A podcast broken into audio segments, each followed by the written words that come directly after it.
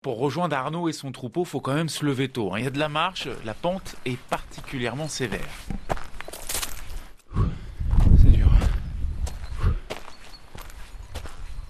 Ah, je crois que j'entends les cloches.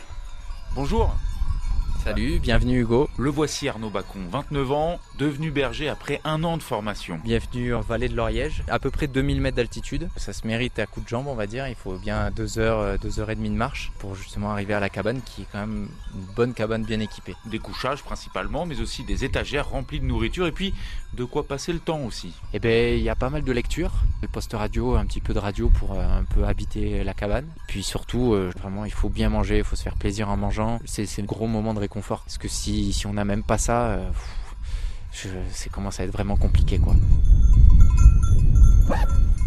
Bien se nourrir car les journées sont longues et difficiles. Il faut le voir Arnaud, bâton en main, entouré de ses chiens, essayer de manœuvrer son troupeau.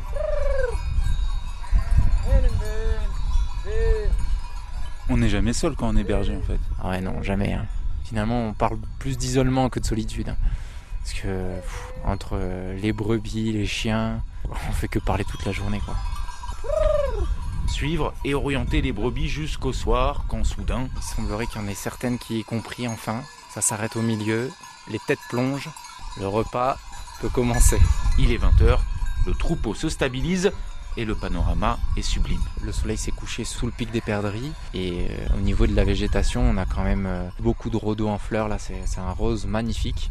C'est presque fluo et on a une herbe justement très jeune ici et vraiment verte fluo. On a les myrtillers qui sont à peine à peut-être 10-15 cm. Là, on pense pas au monde d'en bas. là. Oh ben là non, hein, on profite du spectacle. Tinga derrière. Tinga.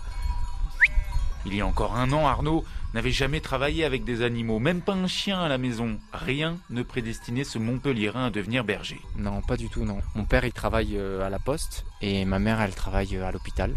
Il n'était pas du tout dans ce milieu-là. Je pense à chaque berger a une histoire différente et c'est vraiment plus une histoire de désir de ce qu'on veut faire en fait euh, dans nos vies et où on veut se placer quoi. Et ce que veut Arnaud, c'est la montagne, être là-haut comme il le dit lui-même. Là-haut, bah, c'est souvent là où est notre cabane.